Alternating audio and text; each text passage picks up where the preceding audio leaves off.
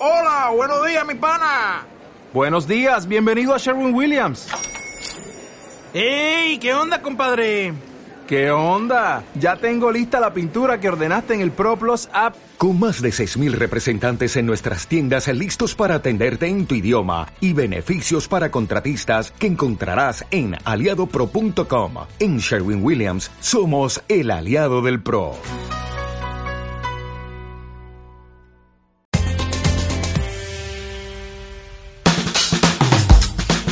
El análisis en Ser Marbella Costa del Sol con La Firma.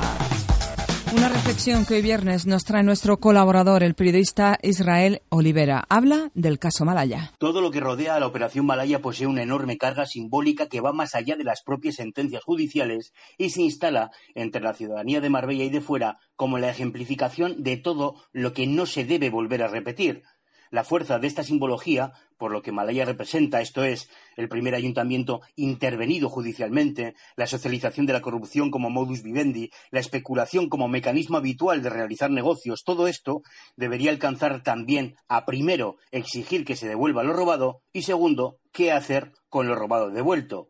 Y es en esto último donde PP y USP, partidos que forman el actual equipo de gobierno Marbella, han dejado de perder de manera totalmente intencional una oportunidad única de resarcir y empoderar a la ciudadanía y han orquestado un bluff de consulta en el que solo se puede decidir el orden de una serie de proyectos que ellos mismos han presentado.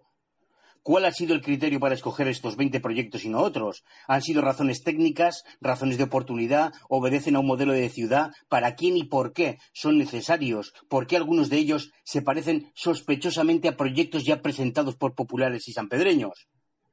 Silencio. Y si entramos en el mecanismo de voto elegido, eso ya sí resulta definitivamente sospechoso, ya que no se exige ningún tipo de registro. La misma persona puede votar todas las veces que considere oportuno desde diferentes dispositivos. Además, no solo pueden elegir entre estas propuestas los censados en la localidad, sino que cualquier persona, desde cualquier punto del planeta, puede decidir en qué lugar de prioridad se sitúa uno u otro proyecto. Un auténtico despropósito. Como decía al inicio, toda noticia relacionada con la Operación Malaya posee una enorme carga simbólica. Abrir un proceso de participación ciudadana real, donde los vecinos y vecinas que han sido expoliados por el legilismo durante más de una década pudieran proponer y debatir qué se hacía con ese dinero devuelto por la acción judicial, hubiera sido un colofón democráticamente perfecto. El pueblo decide qué hacer con lo que se le ha robado un ejemplo de justicia poética, un símbolo de honestidad y coherencia frente al poder de la corrupción. Pero no. PP y USP nos ofrecen migajas y pierden una oportunidad única de fortalecer la cohesión ciudadana frente al oprobio. No voy a entrar en el detalle de los 20 proyectos presentados. Para su elección no, para su ordenamiento, porque entonces chocaríamos con las obligaciones que un ayuntamiento debe tener para con sus vecinos y vecinas sin necesidad de preguntar un proceso mm, selectivo, como por ejemplo arreglar determinadas calles.